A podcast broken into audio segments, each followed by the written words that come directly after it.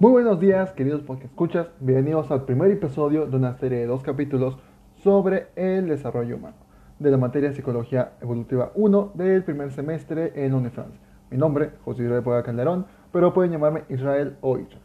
Muy bien, después de esa breve introducción, damos inicio con el tema: embarazos múltiples. Sospecho que todos sabemos a qué nos referimos con embarazos múltiples, ¿no es así?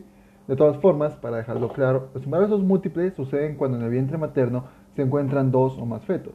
Ahí es donde entran los casos de trillizos, cuatrillizos, quintillizos y otros yizos. Aunque ya los casos de embarazos cuádruples son bastante extraños, se han existido casos de hasta 8 bebés compartiendo el mismo vientre. Según los record Guinness, una norteamericana en el año 2009 dio a luz a octillizos, 6 niños y 2 niñas. Y yo que pensaba que los Simpsons estaban exagerando. Pero nosotros vamos a centrarnos en el más común, el embarazo gemelar. El embarazo gemelar es aquel en el que se conciben dos fetos durante la misma gestación. Puede presentarse de dos formas, los gemelos disigóticos y los gemelos monocigóticos. Los gemelos disigóticos o fraternos son aquellos que se originan por la fecundación de dos óvulos con dos espermatozoides. Esta unión puede ser espontánea debido a la posibilidad que en el ciclo menstrual la mujer tenga dos óvulos del mismo ovario o un óvulo de cada ovario. Cada gemelo presenta cada uno su propia cavidad amniónica y placenta.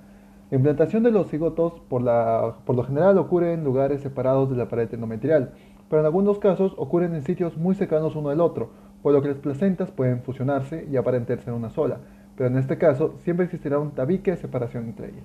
Los gemelos disigóticos pueden ser del mismo o distinto sexo y no guardan mayor parecido entre sí que lo normal para cualquier tipo de hermanos podríamos decir que los gemelos disigóticos son técnicamente hermanos concebidos al mismo tiempo y el 75% de los casos de gemelos son de ese tipo y son los que clásicamente son denominados como mellizos. La causa del embarazo de gemelos disigóticos no es muy clara.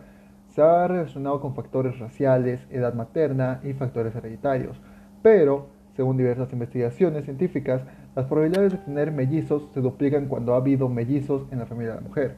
La herencia también pasa a través de la vía paterna, pero solo se manifiesta en las mujeres, dado que son ellas las que ovulan y las que gestan.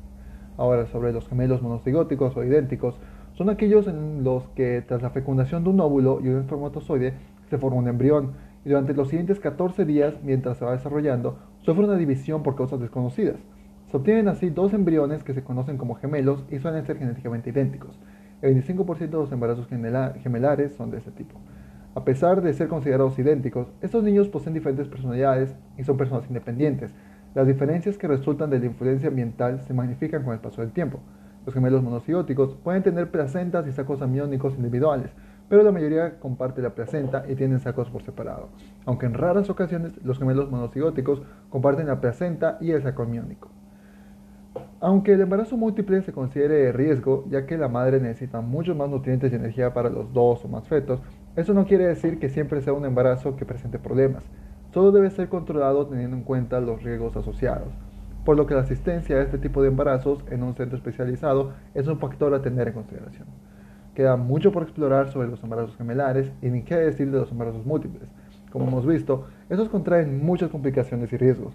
El lado bueno es que la ciencia ha evolucionado tanto que muchos de estos factores son controlables. Muchas gracias por su tiempo escuchándome. Se despide su servidor y les desea muy buena vida y buena salud.